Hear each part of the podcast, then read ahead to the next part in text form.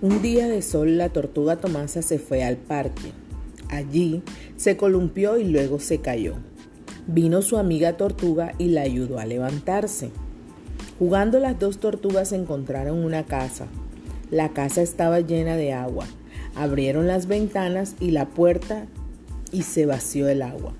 Subieron al techo y había un tambor y una trompeta. Al rato comieron un bocadillo de tomate con tenedor.